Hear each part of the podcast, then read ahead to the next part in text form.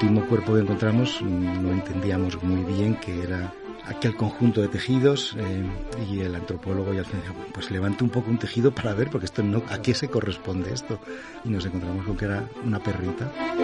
En Radio 5 y Radio Exterior de España Doble hélice 3.0. Todo lo que siempre has querido saber sobre la ciencia más cercana.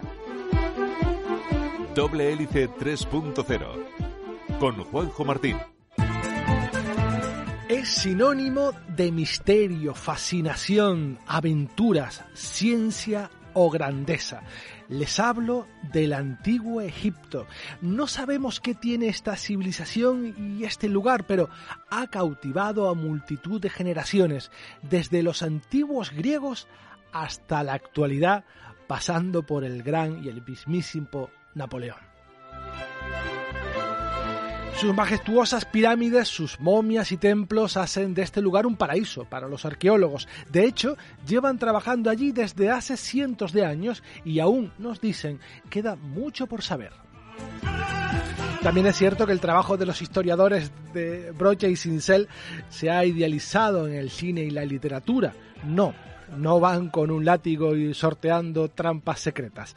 La vida de un arqueólogo en Egipto es algo más tranquila, pero igual de apasionante, ya que nunca, nunca saben qué saldrá a la luz en el próximo brochazo.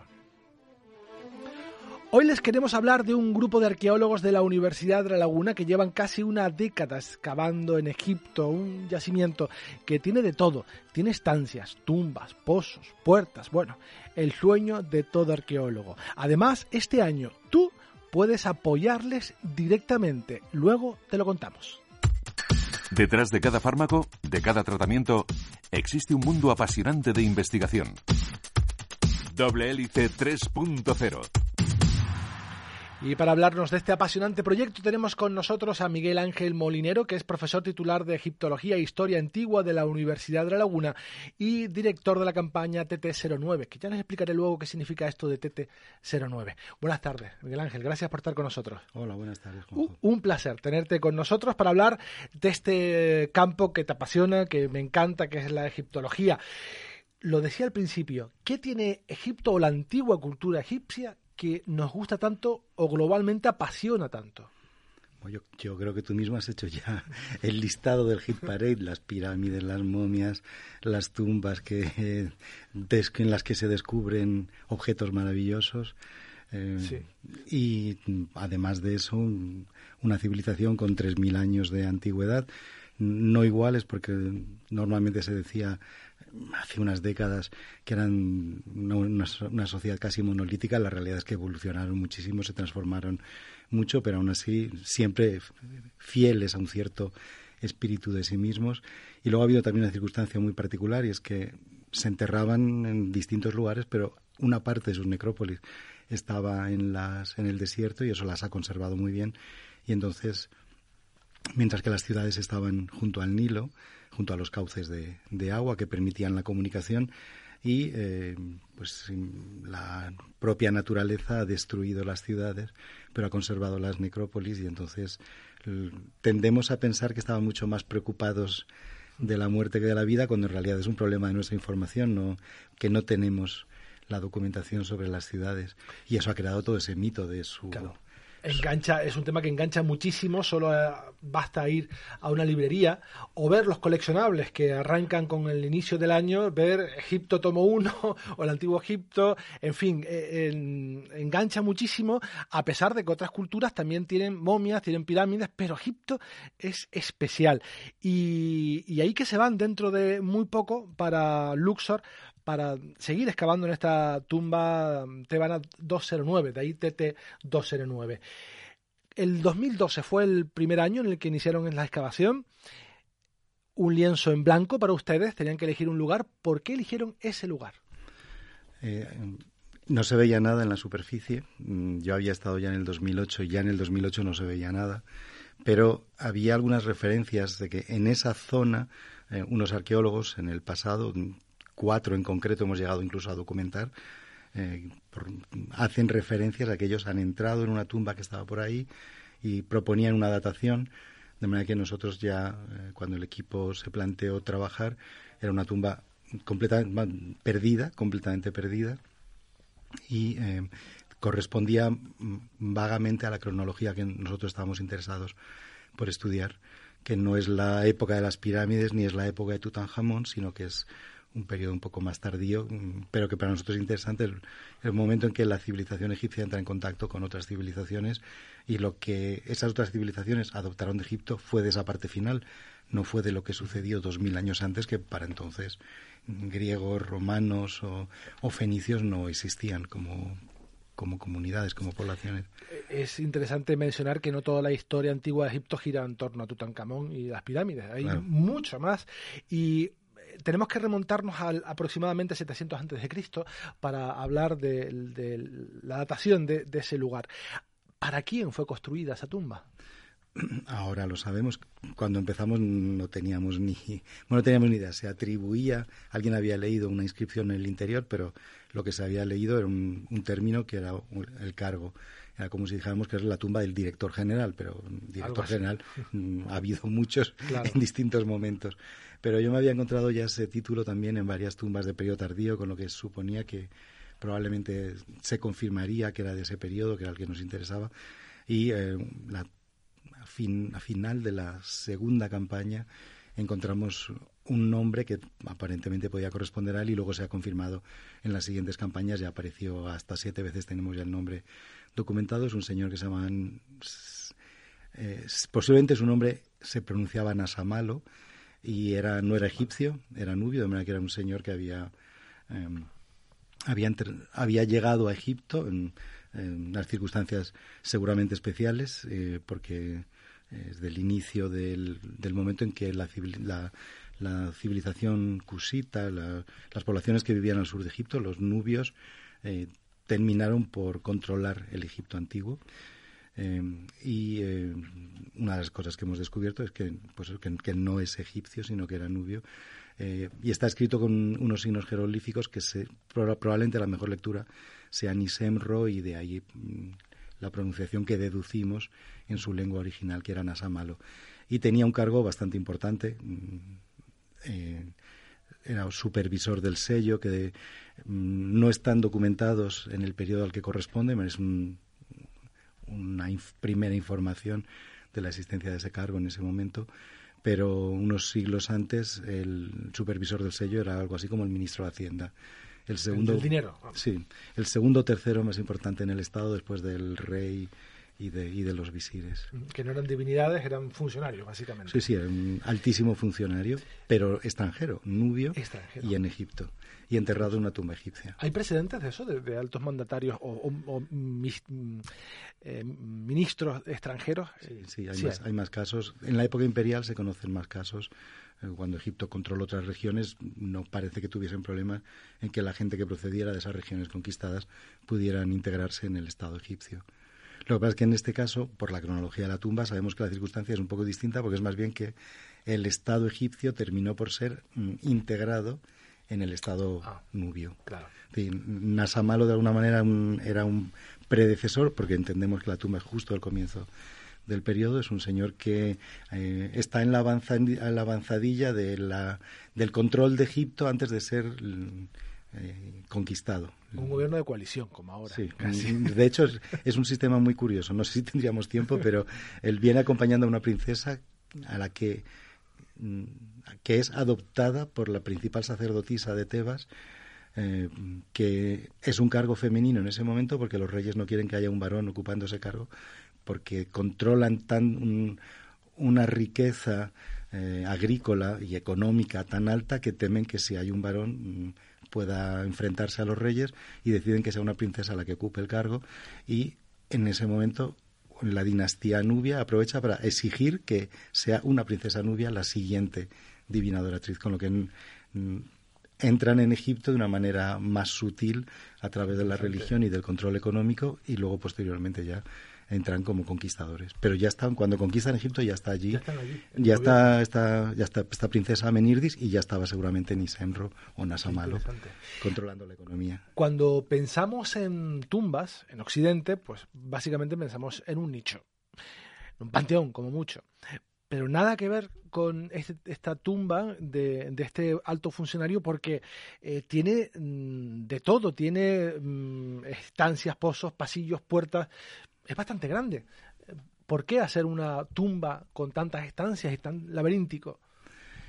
Las tumbas del periodo imperial son mucho más pequeñas. Eh, son normalmente, las de Tebas tienen una forma de T.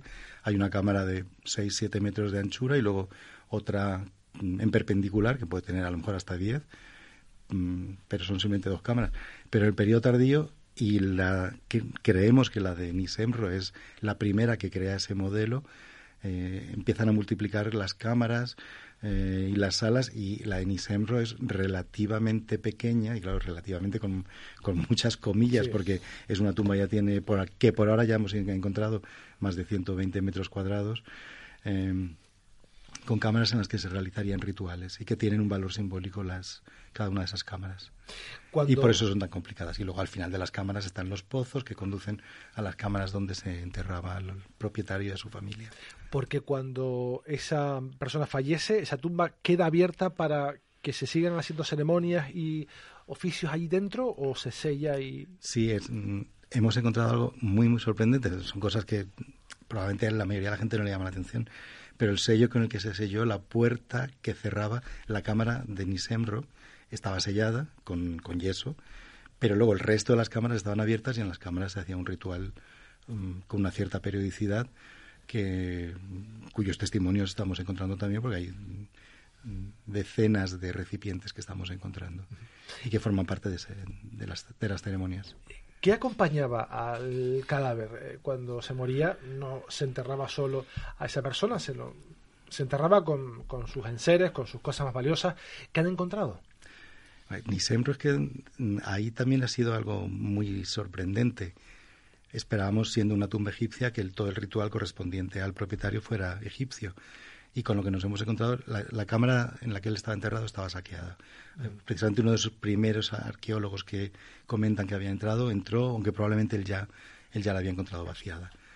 Hay que tener en cuenta que eran, que eran extranjeros y entonces probablemente cuando murieron habría una cierta venganza y eh, posiblemente las, las tumbas fueron saqueadas desde el momento en que la dinastía Nubia fue expulsada de Egipto. Pero hemos encontrado algo muy sorprendente y es que, siendo una tumba egipcia, Nisemro recurrió a ser enterrado con un ritual nubio. En Nubia, en Egipto y en Nubia se pueden enterrar los individuos sobre camas. En Egipto es muy raro, en Nubia es la forma más habitual. con lo que de por sí encontrar una cama no sería un testimonio de ese ritual de su lugar de origen.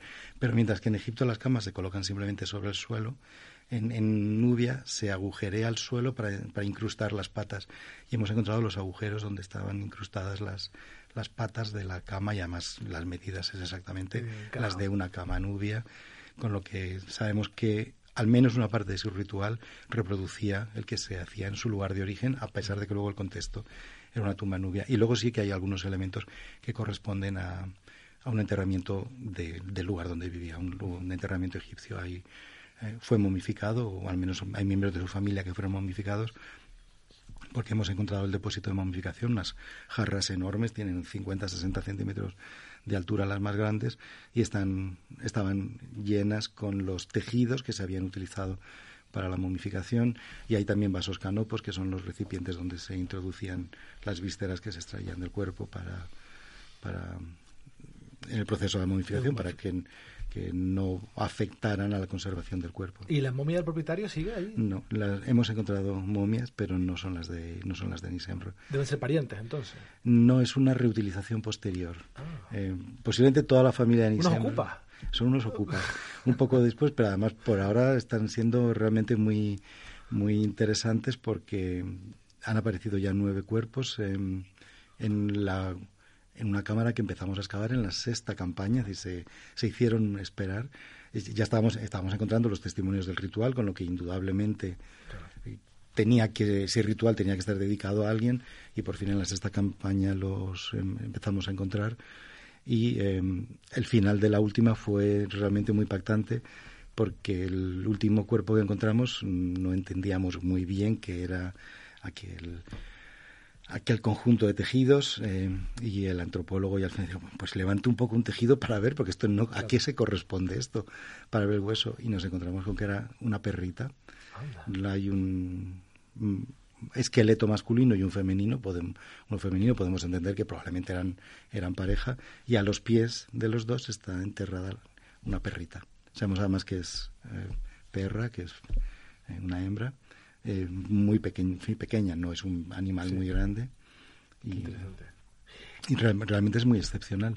Y mm. Miguel Ángel, eh, ¿cuántos avanza cada año de media, más o menos, para hacernos una, una, idea de ese trabajo tan minucioso que no es abrir zanja a pala y, pico, ¿no? sino que será más lento? Más o menos una cámara.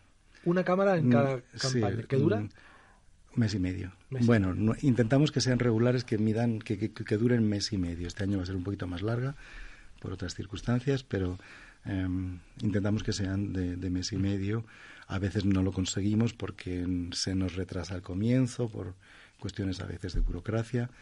Em, pero en los últimos, los últimos años están siendo, estamos consiguiendo mucha estabilidad. Y mm, en estos, estas siete campañas, desde 2012, ¿podríamos, ¿podrías hacernos mm, algún recorrido de los principales hitos eh, que han tenido hasta ahora, no campaña a campaña, sino los descubrimientos que para ti son los más importantes de, estos años. algunos ya te los he mencionado, el, que el señor, el, nombre del propietario, que fuera Nubio, la importancia que tenía en, administrativamente en, Egipto. Em, yo te diría, por complementar algo más, eh, todo el conjunto de recipientes rituales que hemos encontrado, eh, son realmente muy impresionantes, porque además tenemos, mm, estamos intentando reconstruir eh, toda la sensorialidad de un, de un ritual. Siempre pensamos un ritual como, como era, pues tenemos los cuencos para iluminar, los recipientes donde se quemaba el aceite para poder iluminar el interior de la tumba, otras copas que distinguimos que no son las no no se utilizan con la misma función, porque el, fuego está en un lugar distinto y que eran para quemar incienso, porque están en la parte baja, las llamas están en la parte alta. Tenemos mm, botellas, mm, jarras para hacer libaciones, mm, que son ofrendas líquidas. Luego recipientes de tamaños muy distintos para hacer eh, ofrendas sólidas, pero además alguna ofrenda tenía que ser tan grande que no les cabía en la boca del recipiente y tuvieron que cortarlo, con lo que podemos reconstruir en buena medida cómo era el ritual que se hacía a estos difuntos. Luego hablaremos de la próxima campaña porque mm, eh, Miguel Ángel eh, Molinero y su equipo van a partir hacia, hacia Luxor dentro de muy pocos días. Hablaremos de cómo será y de cómo usted y yo podemos colaborar en la próxima campaña. Pero antes vamos a dar paso a nuestro reportaje que nos eh, permite dar un respiro, cambiar un poco de, tercio y volver con más ganas a hablar del antiguo Egipto. Hoy les queremos mm, mostrar un interesante estudio que ha cuantificado, fíjense, cuánto nos cuesta el cáncer y cuánto nos ahorraríamos cambiando nuestros hábitos.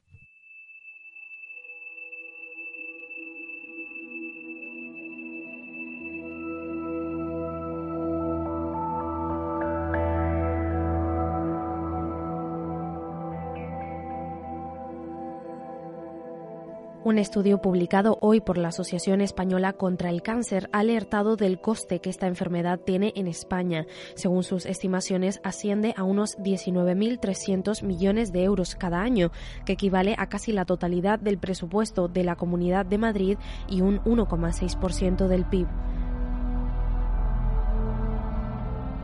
El estudio ha estimado el coste generado por las personas que enferman de cáncer en España en un año dado. El 48% son gastos médicos directos derivados del tratamiento, seguimiento, medicamentos, atención médica adicional y cuidados paliativos. El 12% son costes médicos no directos, como el transporte, comida, alojamiento o transporte a radioterapia subsidiado por el Estado.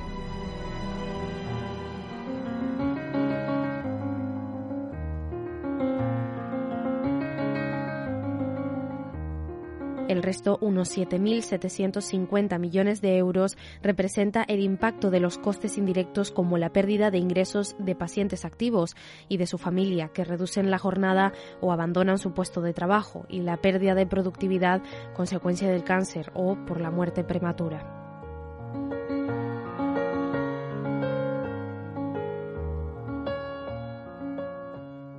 Durante el primer año tras el diagnóstico, el 45% de los gastos son asumidos por la familia del paciente, pero a partir del segundo esta cifra sube hasta el 68% debido al mayor peso que adquieren los costes indirectos. En total, el proceso tiene un coste de unos 90.000 euros para las familias. Con estilos de vida saludable y con la implementación de los programas de detección precoz, se reduciría entre un 30 y un 50% la incidencia del cáncer y unos 9.000 millones de euros de sus costes globales.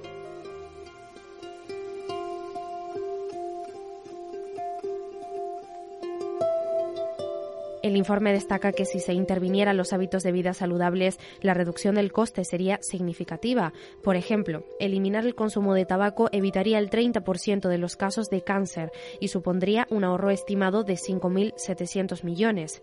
Eliminar el consumo de alcohol evitaría el 7% de los casos de cáncer y significaría un ahorro aproximado de 1.300 millones de euros y también eliminar la obesidad evitaría casi el 4% de los casos de cáncer, suponiendo un ahorro de unos 770 millones de euros.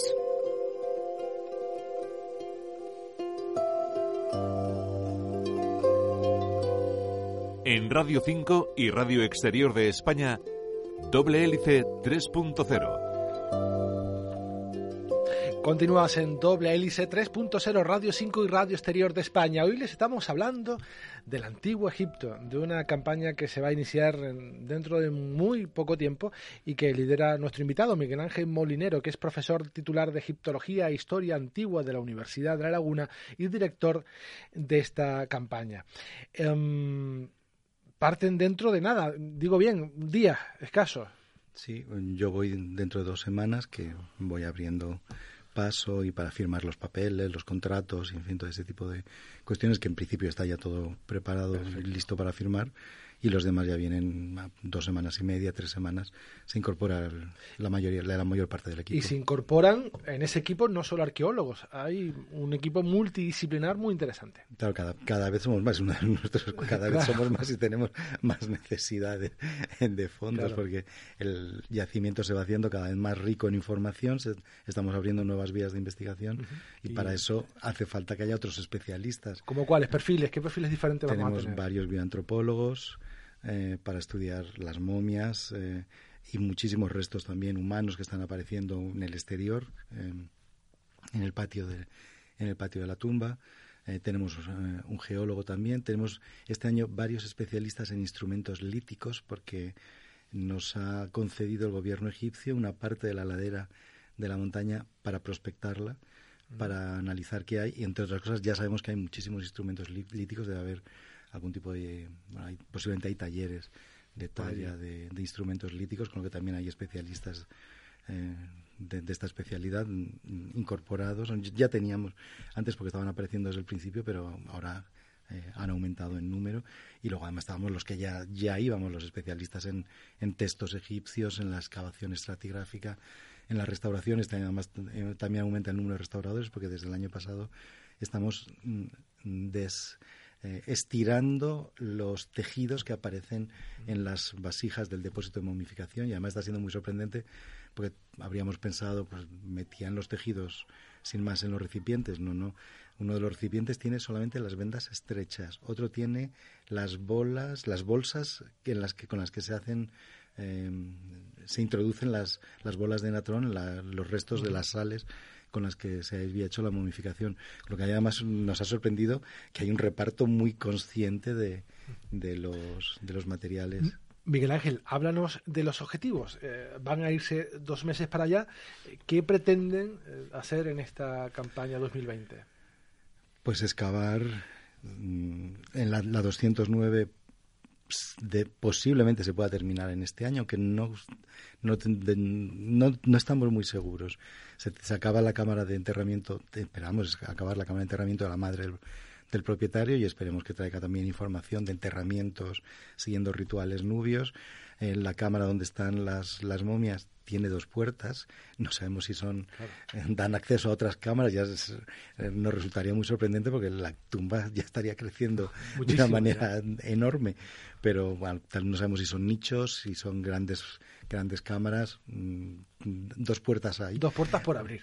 hay dos puertas por abrir, así que ya veremos qué es lo que hay. Y además mm, estamos excavando la ladera de la montaña porque el edificio, la parte exterior de la, de la tumba no solamente son, son las cámaras internas, también hay un edificio en la superficie y para nuestra sorpresa ya nos había sorprendido que estaba en dos niveles, había como una terraza en la que por encima del patio, de manera que el edificio tenía una parte más alta y otra más baja, pero el año pasado em, empezó a salir un muro en un tercer nivel que coincide en la, prolongación de los muros que ya teníamos en las, dos terrazas inferiores, con lo que es una tumba que en el exterior tiene tres terrazas y eso sí que es realmente un modelo muy sorprendente. No hay, hay un caso muy conocido de la tumba de la reina Hatshepsut, pero no es nada frecuente que una tumba se extienda por tres terrazas. Esta campaña, que cada vez es más grande, implica más personas, mm, tiene más necesidades, pues eh, ha llegado el momento de pedir apoyo, no solo institucional, que lo tienen, sino también a la sociedad, a través de algo que se estila mucho ahora, que es el crowdfunding,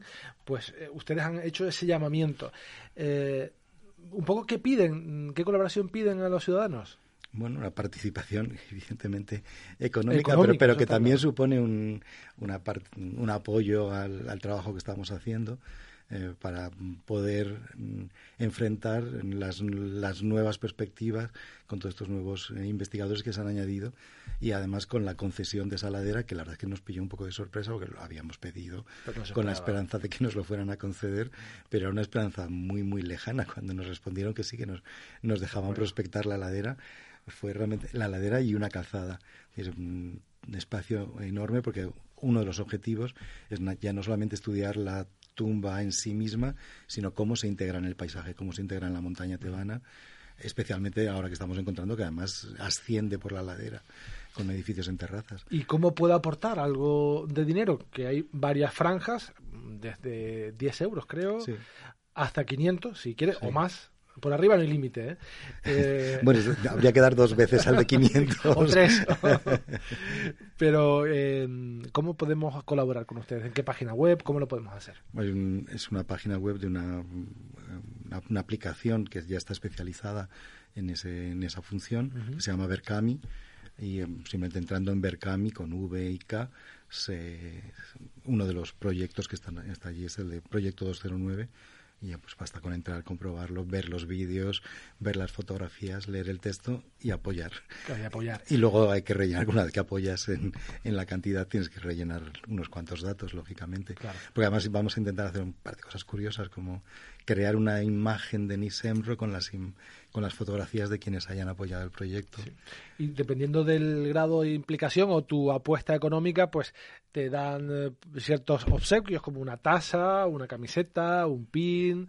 Eh, llevarte allí no te llevan, ¿no? Hombre, eso no nos dejarían además. no, no, los permisos hay que, hay que tratarlos con varios meses de antelación. Y si no, ya saben, eh, Google, que todo lo sabe, poniendo 209 Egipto, la Laguna, con eso, ya sale la página web del proyecto donde está toda la información de las anteriores campañas, donde imagino que pondrán también la información de la 2020 y también enlaces a esta página de crowdfunding donde pueden participar solo con, con 10 euros.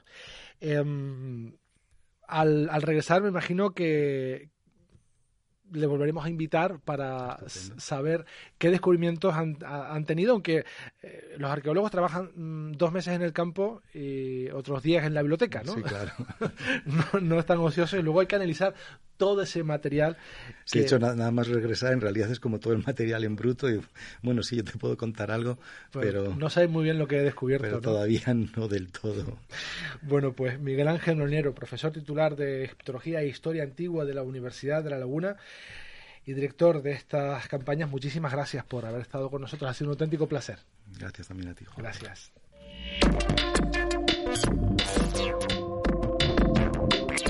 Y este ha sido nuestro recorrido científico y arqueológico por hoy. El próximo sábado mucho más aquí en Doble Hélice 3.0. Nos vamos en esta versión radiofónica, pero seguimos muy muy vivos en Internet, Facebook y en Twitter arroba Doble Hélice RN. También puedes escuchar nuestros podcasts y archivos cuando quieras, desde donde quieras, en iVoox y en RTV a la carta. En la realización técnica tuvimos a Giovanca Ramírez en la dirección a quien les habla. Juanjo Martín, hasta la próxima semana.